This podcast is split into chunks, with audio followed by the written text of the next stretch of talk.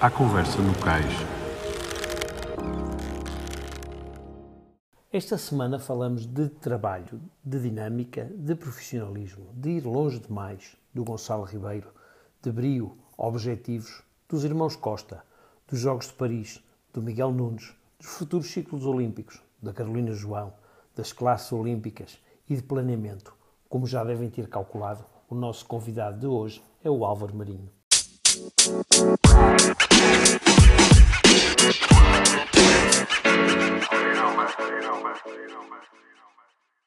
Álvaro Marinho, bem-vindo à Conversa no Cais, o podcast do LX Sailing. Um, obrigado por, por estares aqui connosco. Olha, começando... Obrigado, Obrigado, Álvaro. Olha, começando aqui com a primeira pergunta que temos para ti é como é que vês estas alterações que houve na, nas classes olímpicas? Olha, Rodrigo, eu acho que, uh, uh, que vai no bom sentido, uh, no sentido de melhorar um bocadinho a espetacularidade que a vela pode vir a dar no futuro. acho que aos poucos e poucos está a introduzir um bocadinho aqui o foiling. É verdade que eu pessoalmente não gosto de ver dois windsurfs foiling e, neste caso, mais dois kites. Acho Era um que... bocado por aí também, não é? Se é acho... pecou por excesso também, não? Acho que pecou por excesso uh, estar uh, a dar de, das 10 classes 4 uh, é este tipo de vela, que é uma vela muito específica. Uh, eu sou apologista, obviamente, que as 10 classes olímpicas devem abranger o máximo espectro possível dentro destas classes chamadas dinghy. Mas efetivamente, isto é uma, minha, uma opinião pessoal, uh, ver dois windsurfs mais dois kites, efetivamente não gosto. Acho que está a tirar aqui espaço a uma vela, uh, neste caso os Finn, que eu acompanhei agora recentemente, que é um barco espetacular, ou pelo menos não indo especificamente a um barco como o Finn, dá espaço também a pessoas mais pesadas, a atletas, velejadores mais pesados, de poderem vingar, como havia o Star, tiraram o Star, é um barco espetacular, na minha opinião, o Finn também é um barco espetacular, e portanto, nesse sentido, eu acho que a intenção é boa, de cada vez dar mais espetacularidade à vela, mas uh, uh, se calhar está a ser radical demais uh, nas escolhas que estão a fazer no sentido de ir para o windsurf e para o foiling e para o kite, etc. Tu, tu achas que e isto não tem a ver com, com, com, com, modalidades, digamos, eh, dentro da vela, ou classes mais premium ou menos premium, uhum. mas, mas que, é, que vai haver uma menor necessidade da, da aprendizagem dos conceitos básicos da vela? Uh, talvez, dou-te razão uh, nesse sentido, Rodrigo. Outra coisa que me preocupa, por exemplo, é, imagina, o kite Uh, e se continuarmos uh, nesta evolução de classes, nesse sentido, o kite uh, é, um, é, uma, é uma das classes que, na verdade, na prática, não precisa de ter como base um clube. Exato. E eu, para mim, a base da vela tem que se prender, tem que se iniciar num clube onde também não só os atletas inicialmente tenham a sua primeira experiência, mas também um clube onde os envolventes e as pessoas ligadas aos atletas, pais, familiares, amigos, possam também uh, desfrutar do clube e, quiçá, através de, de, dessa situação, poderem também vir a praticar, a consumir, a investir, uh, tudo isso que eu acho que um clube pode oferecer. O kite, uh, de qualquer praia, uh, se consegue começar a treinar kite ou a praticar kite, e tenho medo que venha tirar um bocadinho esse sentido que eu acho que é uma base ótima uh, da vela, uh, que é o facto de existir clubes uh, a suportarem a prática da vela, pelo menos na sua fase inicial. Que é, é um bocadinho a camaradagem, aquele espírito de entreajuda que define a vela, é muito baseada na, na experiência dos clubes, não é? é no sentido é. de entreajuda, pá, o miúdo, o miúdo que hoje não correu bem e o outro vai ajudar amanhã, claro o certo. tempo que o treinador, os dias em que, o, que não está bom tempo para ir para o mar, há trabalho que é feito, que é feito no clube, na envolvência do clube, Exatamente. inclusive é, os próprios ensinamentos de e esse trabalho dos clubes é fundamental, não é?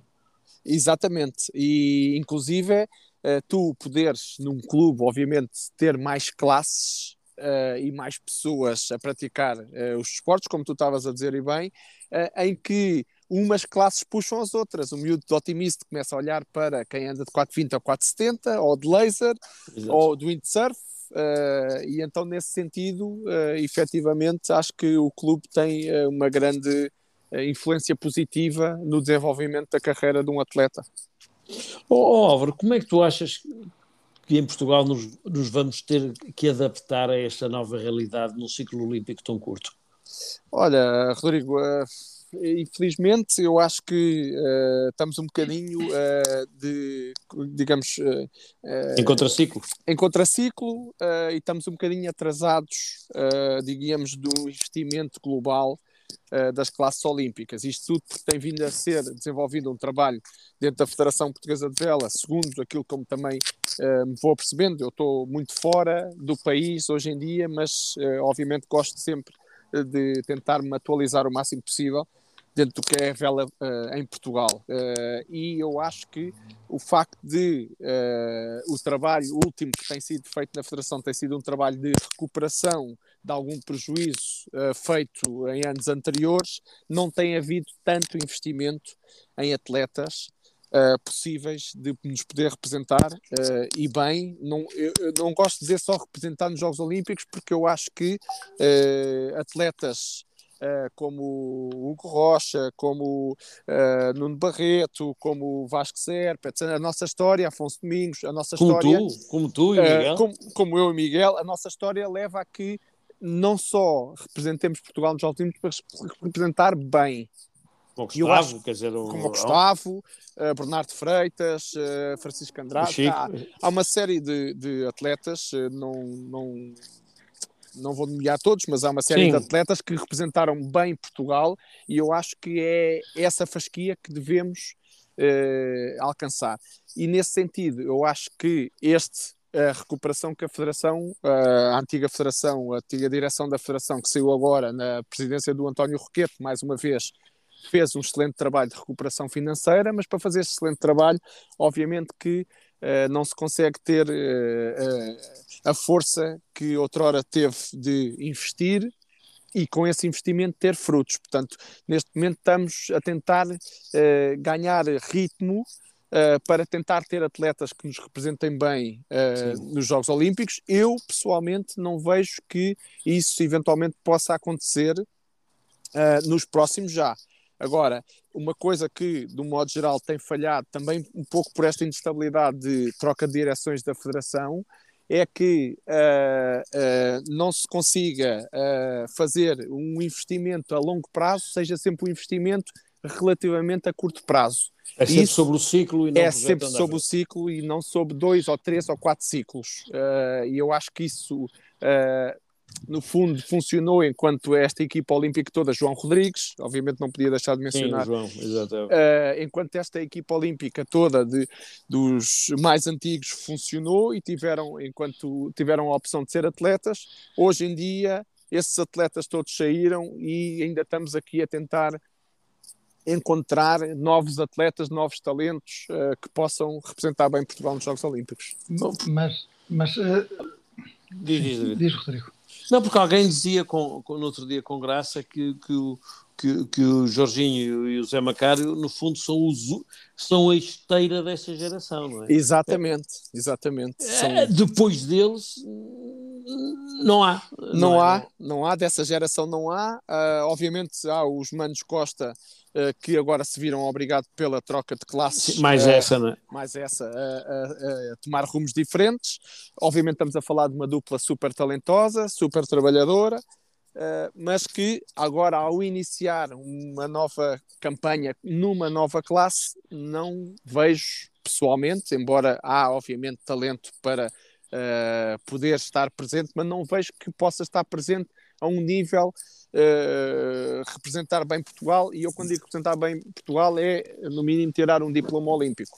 Ok. E, e Portanto, então, e já, nesse, olhando já para se calhar para 28, porque 24 já, já vai tarde, não é? Porque certo. Já, qualquer projeto já não. O que é que é preciso começar a fazer já para em 2028 começarmos a ter esses resultados? Eu, uh, o que eu acho que efetivamente tem que se começar é criar aqui uma dinâmica de uma equipa olímpica, captação de pessoas, atletas, velejadores que possam, tenham disponibilidade e que queiram trabalhar muito forte nesse sentido, para que, uh, não olhando diretamente para 24, mas podendo ter essa porta aberta de eventualmente representar o país, mas sim olhando para 2028 e eu ia mais para além, 2032, uh, no sentido de uh, irmos às bases da vela novamente, buscar talento buscar muitos atletas que possam estar inicialmente num programa base que seja suportado pela Federação e pelos clubes, uh, e nesse sentido, depois, efetivamente, especificar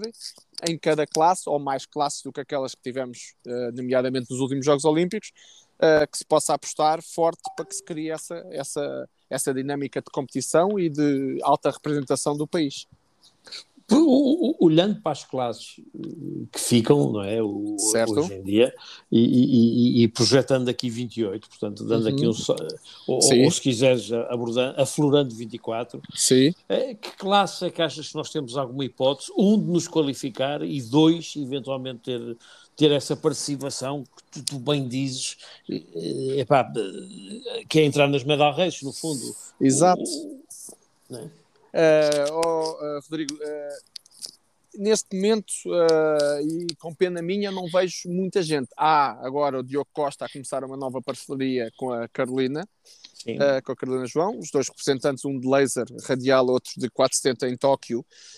sendo que a Carolina é uma miúda que nunca andou como tripulante num barco duplo, portanto tem essa dificuldade de uh, se ter que uh, adaptar à situação. O Diogo, por outro lado, já tem a experiência de uma campanha olímpica e poderá seguramente ajudar muito a encurtar Sim. este processo de aprendizagem.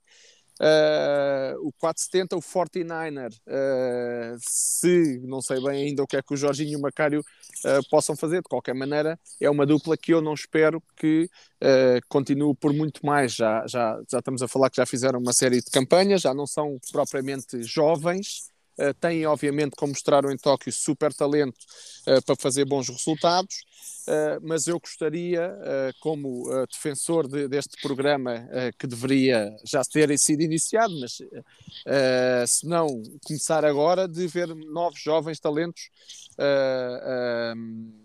a florir desta, desta geração. No fundo, acho... a pirâmide não está a funcionar. É não está a, funcionar. É, é, isso. Nós temos ainda atletas que aguentam lá em cima, mas a, mas a base da pirâmide e a parte intermédia não, não, não está cheia. Estão com muito pouca representação na base, que era o que devia ser mais forte. Uh, e o que eu acho aqui é que, efetivamente, há uma uh, falta de coragem, falta de ambição, não te sei bem explicar porque eu sinto também uh, e sei que os clubes em Portugal têm imensas dificuldades, mas eu acho que tem que haver aqui uma maior colaboração, federação, clubes, para que se dê o passo de ter mais atletas na competição, uh, nessa base, que alimentem a pirâmide de uma forma uh, que seja correta, não termos atletas cá em cima de topo, como neste caso Jorginho Zé Costa, e não termos, por exemplo, mais ninguém de 49er em Portugal. Há o... Sim, não faz sentido. Não faz sentido isto, não é? O 470 também uh, se passou assim durante muito tempo. Uh, o windsurf temos uh, o mais consagrado de todos os tempos, mesmo a nível mundial. João Sim. Rodrigues, não temos ninguém, ou temos pouco, um ou outro a andar do windsurf, mas num nível muito longe de ainda sequer se qualificar, ainda muito longe, não é? E portanto, eu acho que falta aqui uh, um, não nada de novo do que era aquilo há 20 anos que se fez para Sydney, é pegar nesse programa, haver investimento, haver colaboração entre os clubes e federação e criar-se uh, uh, uma rotina uh, aos atletas para que possam se dedicar a isto de uma forma séria e responsável para que consigam alcançar os resultados desejados. Tem graça que o Nuno Barreto dizia mais ou menos a mesma coisa. No outro dia, no podcast que gravou aqui connosco, quer dizer, é, era pegar naqueles calhamaços de papel que vocês tinham, que recebiam, ainda não era em disco, não era? Certo. E, e, e pegar naquilo e, e, a base estava ali. Certo. Oh, Eu acho que havia muito brilho nessa altura, muito, obviamente, pessoas uh, sérias e com talento e com vontade de trabalhar, mas também eu lembro perfeitamente ter um orgulho enorme de uh, vestir um polo da Federação com os patrocínios da Federação, porque também sentia, obviamente, que havia uh, as, não só este, o apoio financeiro, mas as pessoas por trás. Uh, o António Roqueta era uma pessoa super emotiva e que, obviamente, montou ali uma equipa excepcional. E esse brilho, acho que falta termos novamente esse brilho hoje em dia para conseguir ter cativar atletas que se possam dedicar a isto de uma forma um bocadinho mais séria. Uhum. Mas uh, para, também para arrumarmos aqui um bocadinho o, o, tema dos Jogos Olímpicos, nós estamos a olhar para 24, 28 e 32, Sim. mas os Jogos de Tóquio foram há dois meses. Exato. Uh, ou seja, ainda está muito fresco. Está fresco. Uh, o que é que, na tua opinião, o que é que correu bem, o que é que correu mal? O que é que podia ter sido evitado? É sim, uh, os Jogos de Tóquio foram jogos especiais, uh, porque efetivamente com esta história da pandemia, não que eu acho que a pandemia, uh, ou utilize a pandemia como uma desculpa, até acho que foi uma desculpa boa, e no caso de Portugal, até se calhar deu aqui mais oportunidade dos atletas se prepararem um bocadinho melhor do que se os jogos fossem um ano antes. obviamente que há sempre imensas aprendizagens a tirar uh, a tirar da, da, das campanhas que se faz e das, das, decisões que se vai fazendo ao longo da campanha. Eu não fui, não tive muito próximo uh, da campanha portuguesa porque durante essa, essa campanha eu estive a trabalhar a primeira metade para a Suíça, a segunda para a Espanha, a Espanha mas seguramente, seguramente que uh, tanto nos uh, Manos Costa uh, como na Carolina João, acho que esse ano de pandemia até foi um ano que lhes trouxe mais maturidade. obviamente que eles fariam alguma coisa diferente, fariam. Eu diria que os Manos Costa beneficiaram muito de uma parceria, neste caso até com os espanhóis Exatamente. e com os suecos, que foi fantástica. Acho que talvez pelo facto de ter sido a primeira vez irem aos Jogos Olímpicos, uh, não conseguiram gerir ali talvez a pressão porque eles tinham, com as condições que houve nos Jogos, uh, tinham nível e condições a nível técnico para fazer muito melhor do que fizeram. A Carolina João, uh, acho, na minha opinião pessoal, pelo que ouvi, que eventualmente podia ter tido essa parceria que os Costas tiveram uh, se calhar com atletas um bocadinho mais, uh, num nível um bocadinho mais alto, em que a pudessem puxar um bocadinho mais pelo seu verdadeiro nível, que acredito que pudesse ter feito um bocadinho melhor do que aquilo que fez. Hoje, além de termos jogadores em lugares cimeiros da vela mundial, e tu és um exemplo desses, temos também certo. treinadores a dar cartas nos quatro cantos do mundo. Quando digo a dar uhum. cartas, não é só uh, resultados olímpicos, alguns deles é pôr em países a passarem a ter vela e estarem representantes na vela. Claro. Qual é a razão disto, Álvaro? Uh, olha, uh, dizem que, ou pelo menos quando nasci, avisaram-me que tinha nascido num país de marinheiros. temos a sorte, temos a sorte de estar aqui, obviamente, num país fantástico ligado ao mar. Uh, e eu acho que efetivamente o português faz as coisas com muita emoção. Uh, eu lembro perfeitamente quando comecei a trabalhar para a Suíça, que é um país, embora que já esteja uh, bem introduzido na vela internacional, inclusive, é um país que uh, não demonstra muita emoção naquilo que faz. São países frios, frios a Inglaterra é. também é um bocadinho assim.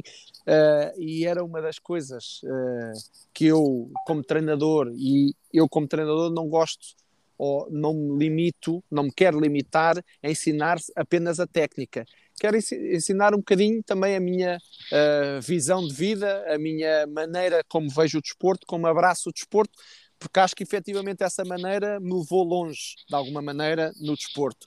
Uh, e os suíços, ao princípio, uma pessoa tipo, fazia uma festa enorme quando as miúdas uh, ganhavam uma regata, embora se calhar terminavam o campeonato em vigésimo, uhum. uh, ou ganhavam uma medal race, que é sempre uma regata especial, mas acabavam o campeonato em oitavo ou nono, uh, e elas ficavam esperadas assim, então, mas nós não ganhamos o campeonato. Não, mas é importante viver pequenas vitórias para um dia podermos viver grandes vitórias. E esta emoção que eu acho que o português espalhado pelo mundo consegue com a sua comunicação, com o seu uh, à vontade, com a sua ambição. Eu acho que o português é, é muito trabalhador uh, e, portanto, acho que é um bocadinho esta a razão de que eventualmente nós, uh, e como tu dizes bem, Rodrigo, não é só treinadores bons com os bons resultados, é treinadores que possam pôr a paixão do mar uh, em países que se calhar não têm tanto essa ligação ou, ou, ou, ou que estão limitados de alguma maneira. Uhum. O, o, falaste, falaste já na Suíça e em Espanha. Nos últimos tempos, em, em que projetos é que tens trabalhado como treinador? Uh, como treinador, a campanha para Tóquio uh, resumiu-se à primeira metade uh, a trabalhar com uma equipa, uma dupla de 470 suíça. A primeira coisa que fiz com elas foi efetivamente trazê-las para Cascais, precisamente para mostrar um pouco o que é o nosso mar, como é que é trabalhar em Portugal, que temos condições fantásticas. Uh, acabou, acabei por não continuar com essa dupla uh, por decisão de ambos, quer da dupla, quer nossa, porque havia coisas que não estavam a funcionar e felizmente, uh, porque efetivamente elas acabaram por encontrar depois um treinador que se encaixou mais uh, na filosofia delas uh, e conseguiu obter um excelente quarto lugar nos Jogos de Tóquio. Sinto que fiz parte desse trabalho, principalmente o, o trabalho inicial de maior experiência no barco, de, de maior preparação física e mental, acho que dei uma, uma, ajuda forte a essa equipa. E depois este treinador, e ainda por cima estamos a falar de um treinador espanhol já com uh, um currículo uh, invejável, uh, fez a parte final e alcançou um excelente quarto lugar. Depois a segunda metade trabalhei uh, a convite do treinador principal da Silvia Mas e da Patrick Antero, das, uh, das miúdas que representaram Espanha no 470 feminino. Uh, trabalhei juntamente com o seu treinador, porque assim que saí da Suíça, o Gustavo, que já era um amigo meu, que me conhecia bem, me convidou a trabalhar com elas e fiz parte da equipa olímpica da, da Silvia e da, da Patrícia até antes dos Jogos, sendo que nos Jogos só pode treinador e obviamente que foi o treinador uh, principal uh, com elas, mas também sinto que dei aqui uma ajuda forte a esta equipa, uh, nomeadamente sagraram-se campeões do mundo em Vila Moura dois Exato. meses antes dos Jogos Olímpicos.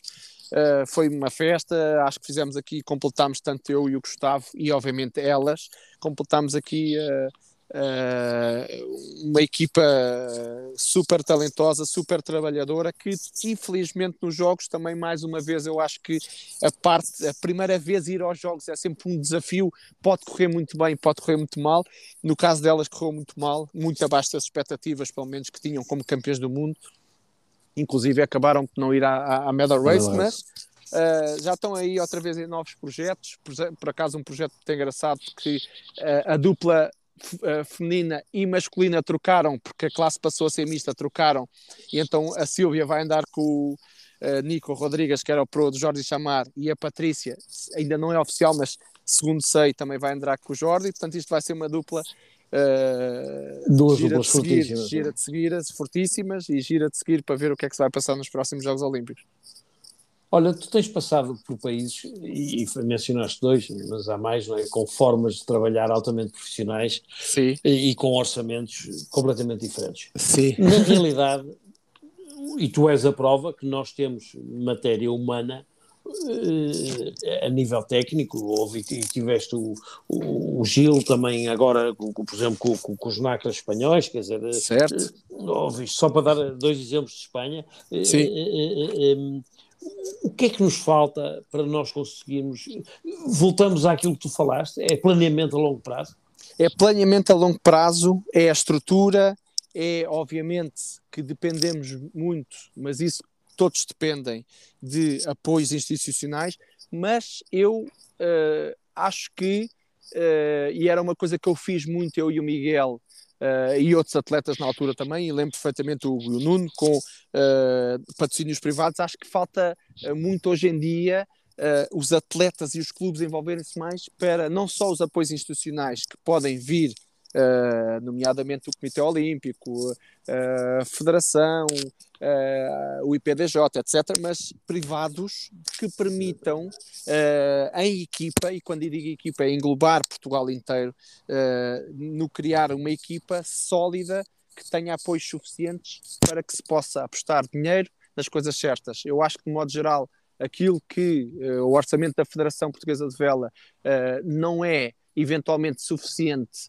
para, se calhar, termos apoios para as medalhas, mas é um apoio suficiente para se fazer melhor trabalho do que se tem feito até hoje. Eu acho que o que falta mais é envolver mais os atletas, esse sentido de trabalhador que eu tive muito no início, eu, o Miguel, o Hugo, o Nuno, Gustavo, de não só fazer a parte técnica, a parte uh, humana, mas fazer também a parte burocrática, que é ir buscar patrocínios que permitam não ter desculpas, não, porque ainda se houve muitos atletas, não só na vela, mas no, no desporto em geral, ah, não ah mas, não tenho, mas não tenho apoio suficiente. Então e o que é que esse atleta fez para Exatamente. ter o apoio suficiente? Será que fez? É que é preciso Obviamente que eu digo isto hoje em dia, se calhar também já fui um desses que reclamou na altura. A pessoa com a experiência uh, vai pondo, obviamente, uh, o dedo primeiro na sua consciência fiz tudo para ter esse apoio. Se fiz aí sim, eventualmente posso ah, dizer, olha, ok, não foi suficiente.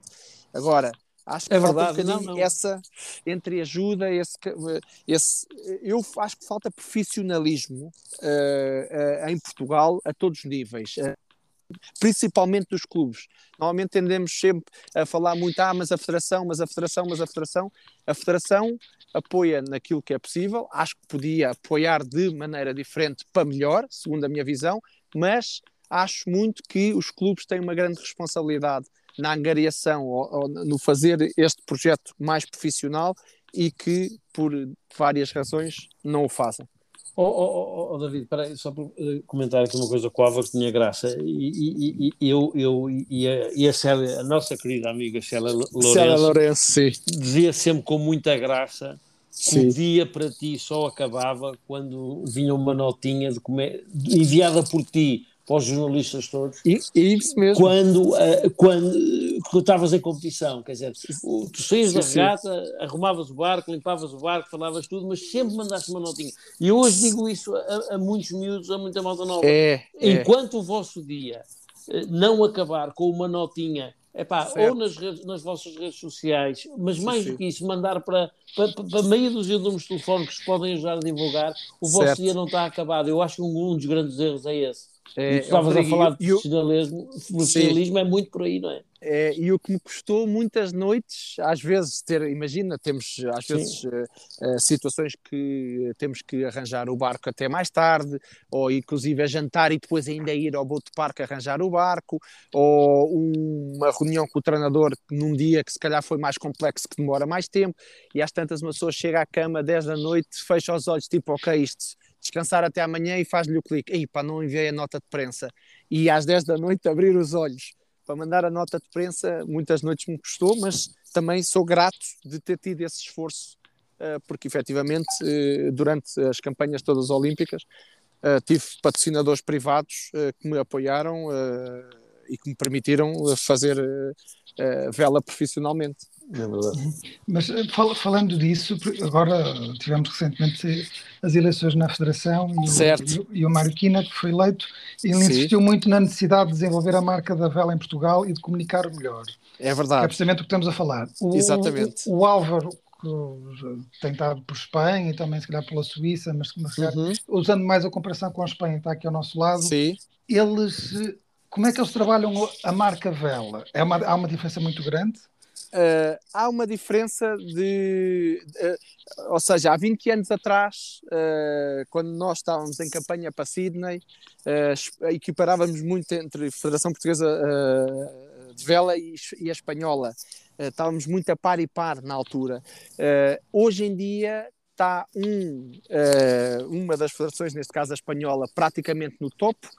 Teve duas medalhas e teve dois quartos de lugar que podiam perfeitamente ter sido medalhas. Se obviamente, qualificarmos a, a, fazer a qualificação ao nível das medalhas e nós que tem, a, a descemos muito em relação ao nível que estávamos. Por isso é que eu digo que não precisamos de inventar, precisamos de, no mínimo, fazer igual para uh, conseguir resultados bons. Há uma grande diferença, acima de tudo, é a estrutura que está à volta Uh, que era aquilo um bocadinho que eu falava desse brilho que eu falava da federação na altura uh, presidida pelo António Ferreira, que havia, há uma boa estrutura técnica, há uma boa estrutura uh, a nível de divulgação e procura de apoios privados que permitam os atletas pura e simplesmente trabalhar com vista aos seus objetivos e há, sinto que há também, é isto um pouco também eu falo com base na experiência também que vou vendo lá fora, que é esta ligação da Federação Espanhola com os clubes, e são clubes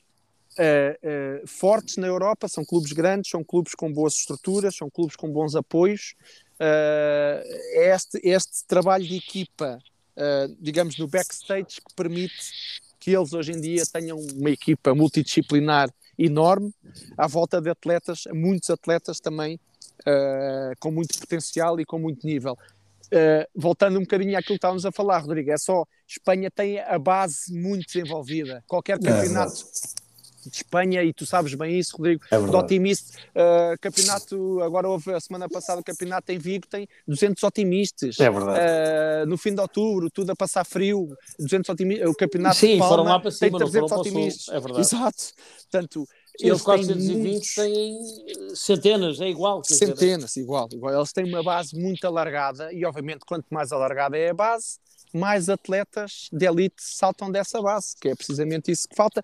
Temos que simplificar a vela em Portugal, temos, não é só apoiar em Portugal relativamente a outros desportos, eu acho que uh, podemos uh, seguir alguns exemplos bons da canoagem, do surf, uh, do uma série de disciplinas, ainda por cima, mais ligadas até ao mar, que podemos desmistificar na vela, tornando-a mais acessível e com essa acessibilidade trazer mais pessoas e obviamente mais pessoas traz mais talento, mais nível, mais resultados, mais apoios, mais tudo. Mas isso, oh, isso, isso parece ser eh, quase uma evidência, não é? E agora hum. tivemos uh, na campanha para as eleições os três candidatos bateram todos a mesma tecla que era captar mais gente, captar mais gente, captar mais gente. Exato. Mas na prática, depois, como é que isso se faz? Ou seja, isso é uma coisa, é o tal trabalho de equipa entre a Federação e os clubes? Como é que se, como é que se oh, resolve esse, esse problema acho, que a gente sabe que existe? É, eu acho, David, na minha opinião, isto obviamente cada um tem a sua opinião, eu aquilo que eu vejo, uh, também com base do que vejo lá fora, é que era isso que eu estava a falar há bocadinho, os clubes têm que uh, simplificar mais o acesso da vela. Uh, porque ainda há muito uh, esta coisa de este pensamento: ah, a vela é cara, a vela é difícil, logisticamente. E não vela, é? não é. ou melhor, pode ser e é numa fase mais avançada, mas para criarmos esta base, que eu acho fundamental, pode ser muito mais simples. O miúdo, por exemplo, hoje em dia, eu vou a um clube aqui na Zona Centro, meto o meu filho e não tem maneira uh, de o meu filho ficar lá uma hora e ir para casa, ou ir fazer outro esporte, um surf, ou um, um ténis, ou um paddle, não tem, é, ou é o dia inteiro ou não é.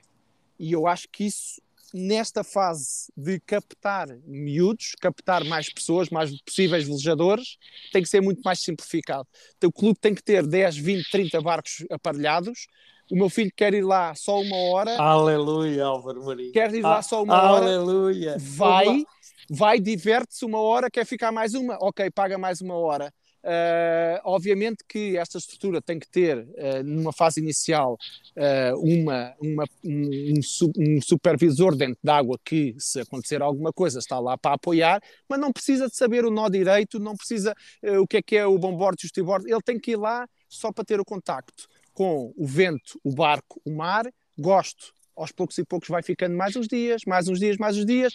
Começa aí sim depois a entrar numa fase mais avançada da mas, competição. Mas para, para, quem está um bocadinho mais de fora, não estando dentro como, como tu e como o Rodrigo, uh, e que vê a vela, se calhar, um bocadinho de fora, é assim, eu faço a pergunta, que é, ok, uma criança, temos uma criança de 8, 9, 10 anos que, que olha para o mar e, e vê os, os outros a brincar nos otimistas e quer começar. Uhum. Chega um clube e o que é que faz? Pergunta, quer, quer experimentar.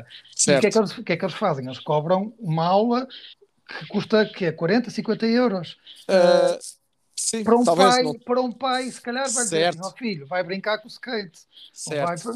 É? Claro, é por isso, obviamente que se falarmos diretamente assim, David, estou de acordo que pode ser, não sei também efetivamente qual é que é o preço do mal. Com o, uh, o trabalho que eu acho que os clubes têm que fazer, como estava a falar, é que nessa fase inicial Uh, e se calhar aqui. Uh, Deixar experimentar de forma gratuita. Exatamente, uh, ou seja, neste caso até pode ser programas com as câmaras locais de que tenham barcos uh, e que a Câmara hoje em dia também há um bocadinho disso, o desporto escolar, eh, eu não estou totalmente por dentro disso, mas é, uh, não, não, o desporto escolar é, é mais direcionado para, para as escolas. Aqui era mais de captação de possíveis miúdos. Oh, oh, oh, Numa fase inicial tem que haver uh, acessibilidade a o miúdo experimentar uma, duas, três aulas sem pagar nada e saber se gosta. Ó oh, Álvaro, ainda no outro dia com, com, com, o nosso querido amigo, com, com, o Martinho, estávamos a falar disso, quer dizer, uhum. ele estava a dizer, epá, eu, eu, ali em Lagos, dizer, os barcos estão dentro do armazém, os barcos têm que estar cá fora, têm Exato. estar aparelhados. Sim, epá, sim. E passam os putos, querem experimentar, vão experimentar. E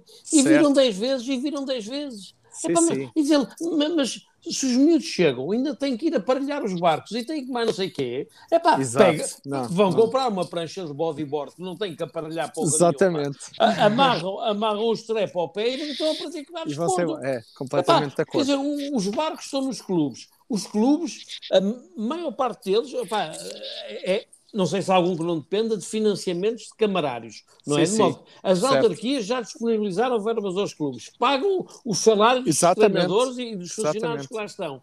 Epá, essas pessoas têm que ter aqueles barquinhos. É aparelhados, epá, é, obviamente não são otimistas de competição nem com velas claro, novas, mas claro. são barcos epá, que podem levar epá, no limite virar ou bater ou o diabo a quatro claro. epá, e de repente chega lá um miúdo qualquer e vai experimentar epá, sim, e sim. o pai também pode ir no raqueiro que está lá ao lado sem dúvida, eu lembro perfeitamente Rodrigo Cascais uh, durante os meus anos uh, iniciais de vela, eu comecei vela em mil 1984 Outro milénio. Uh, outro milénio. Uh, o Clube Naval de Cascais tinha otimistas de ferro. Que os Exato. miúdos, não faz mal se bate na rampa, se bate uns contra os outros, até mais divertido é. Exatamente. Uh, e hoje em dia não, hoje em dia, uh, ai, quer ir fazer vela, ah, mas uh, tem otimista, não tem, então tem que mas comprar um. uh, há que simplificar isto tudo, há que, neste caso, os clubes trabalharem no sentido de proporcionar vela numa fase inicial grátis para que os miúdos possam depois aos poucos e poucos uh, ir gostando do desporto e obviamente depois uh, continuar uma, para, a competição, porque há muitos que irão continuar, há muitos que irão largar, mas é preciso haver muitos mais que façam vela de lazer do que aqueles de competição. Olha, e agora mudando aqui de agulha outra vez, centrando aqui muito em ti, tu, tu hoje em dia sentes-te mais velejador ou treinador? Uh eu sinto-me sempre, mesmo quando sou mais treinador, sinto-me sempre mais velejador, porque a base, obviamente, de velejador é muito maior do que a de treinador. Uh, posso dizer que uh, esta oportunidade que a Federação Espanhola me deu permitiu-me fazer as duas coisas que eu adoro, porque eu gosto muito de ser treinador mas gosto ainda mais de ser velejador. Até porque uh, és muito isso, competitivo. E, sou muito competitivo e, uh, e, e, obviamente, depois de ter fechado o meu ciclo olímpico em 2012, Uh, tenho sentido falta de velejar mais de, em projetos em que possa, como sei lá, o último Portugal Match Cup que fizemos em equipa e que ganhámos, possa uh, emocionalmente viver as minhas vitórias, os, os nossos trabalhos, uh, os nossos objetivos, todo essa, esse processo que obviamente sinto falta. Aos poucos e poucos estou outra vez a, a, voltar um bocadinho mais a ser velejador do que treinador, embora para mim a combinação perfeita é fazer as duas coisas. Uma das muitas competições que fizeste com muito sucesso e com uma equipa 100% portuguesa, onde uhum. tiveste uhum. resultados notáveis, foi o World Match Race Tour. Exato. Esta modalidade, o Match Race, teve aqui uma altura mais sombria, Sim. mas hoje em dia está a voltar com, com muita força e penso Exato. que ainda bem porque acho sim, sim. que muitos dos básicos e, dos fundamentais da vela estão, estão no Match Race. Sim. Tu gostarias de voltar? Ou o que é que era preciso para que voltasse ao Match Race? oh, Rodrigo, eu posso dizer uh, em primeira mão que tenho aqui um chat uh, vivo de, com as mesmas pessoas na altura. Barreto, Diogo Barros, uh, Gil Conde, Uh, que no sentido precisamente Brito, de procurarmos, isso. Brito, António Fontes, António. no sentido de, pro, pro, de procurarmos uh, apoios que nos permitam voltar a esse circuito que tanto, como tu disseste, nos deu alegrias, em que nós uh, vivíamos intensamente aquilo, porque trabalhar em equipa não há, não há, não há coisa melhor. Tu aprendes tanto de várias pessoas, não só tecnicamente como pessoalmente, para mim é das melhores coisas que há a nível do desporto e, e, estamos, estamos com isso em cima da mesa a tentar uh, ver uh, aqui uma oportunidade de poder ter um apoio que nos permite permita voltar, voltar a esse circuito, embora que Uh, também te confesso, uh, sinceramente, que o facto de a vela profissional que eu faço hoje em dia, quer treinador, quer de velejador, é. é aquilo que me traz o sustento, digamos, Exatamente. do meu trabalho, não é? Uh, portanto, não posso descurar essa parte, porque essa parte financeiramente é a que me ajuda a ser todos? profissional, não é? a e nós toda todos. essa equipa. Exato. O Match Racing era uma coisa que os patrocinadores que tínhamos, basicamente, era para pagar as logísticas era. associadas a esses, esses, eh, esses projetos, mas claramente sinto falta de ter esse projeto na mão, de sermos nós a decidir o que é que é melhor para nós, a quantidade de dia de treino, o que é que cada um tem que. os campeonatos que vamos, isso tenho, mas eh, não, está, não está esquecido. Eu, eu juro que não sabia quando fizeste a pergunta. Sim, sim. não, mas, não, mas, mas não está esquecido. É. Olha, só para acabar aqui uma última brincadeira. Tu, tu, tu, disseste que uma das coisas que tentas passar muito aos miúdos, enquanto treinador lá fora, é o espírito e a camaradagem, não sei o quê. E, e, eles já conhecem o lado do chefe, e aqui estou a falar chefe gastronómico, portanto, Sim. acabado em F, o, o chefe Álvaro Marinho e, e, as maravilhosas receitas da gastronomia algumas, portuguesa. Algumas, algumas, mas eu faço-me um bocado esquisito, sabes, quando estou lá fora, porque dou sempre aquela desculpa, como não é a minha, o foco principal da razão de eu estar ali, dou sempre a minha desculpa, ah, mas com este tacho não me sai bem, ou com esta panela não me sai bem, ou falta-me aqui uns talheres, não é? Portanto, vou-me escapando, mas de volta e meia, quando faço, efetivamente é uma coisa que é uma paixão que eu tenho enorme e, e tenho a felicidade quando estou em casa ter tempo para isso Uh, e já vou espalhando algumas coisas com os meus atletas, mas não muito, porque senão eles também depois se habituam e eu viro chefe em vez de virar treinador. é melhor e ter a coisa controlada. Olha, Álvaro, foi um prazer enorme falar contigo. Igualmente, Rodrigo e David, obrigado por esta obrigado, oportunidade. Uh, também não queria deixar aqui agradecer, porque uh, ainda ontem almocei com o Gonçalo Ribeiro, que é, foi um dos pupilos que eu ajudei Exatamente. e que ele me ajudou a mim. Até temos uma história muito engraçada que foi rapidamente o dia que ele andou melhor à vela de 470 foi o dia que arrumou o barco e nunca mais quis saber disto.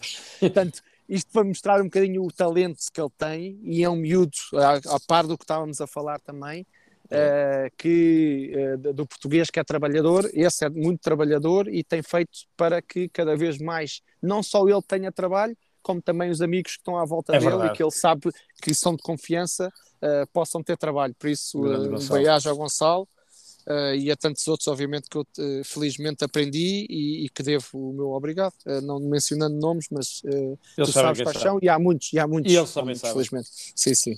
Olha, Álvaro. Obrigado. Até breve. Obrigado, obrigado, Álvaro. Um abraço, obrigado. Obrigado.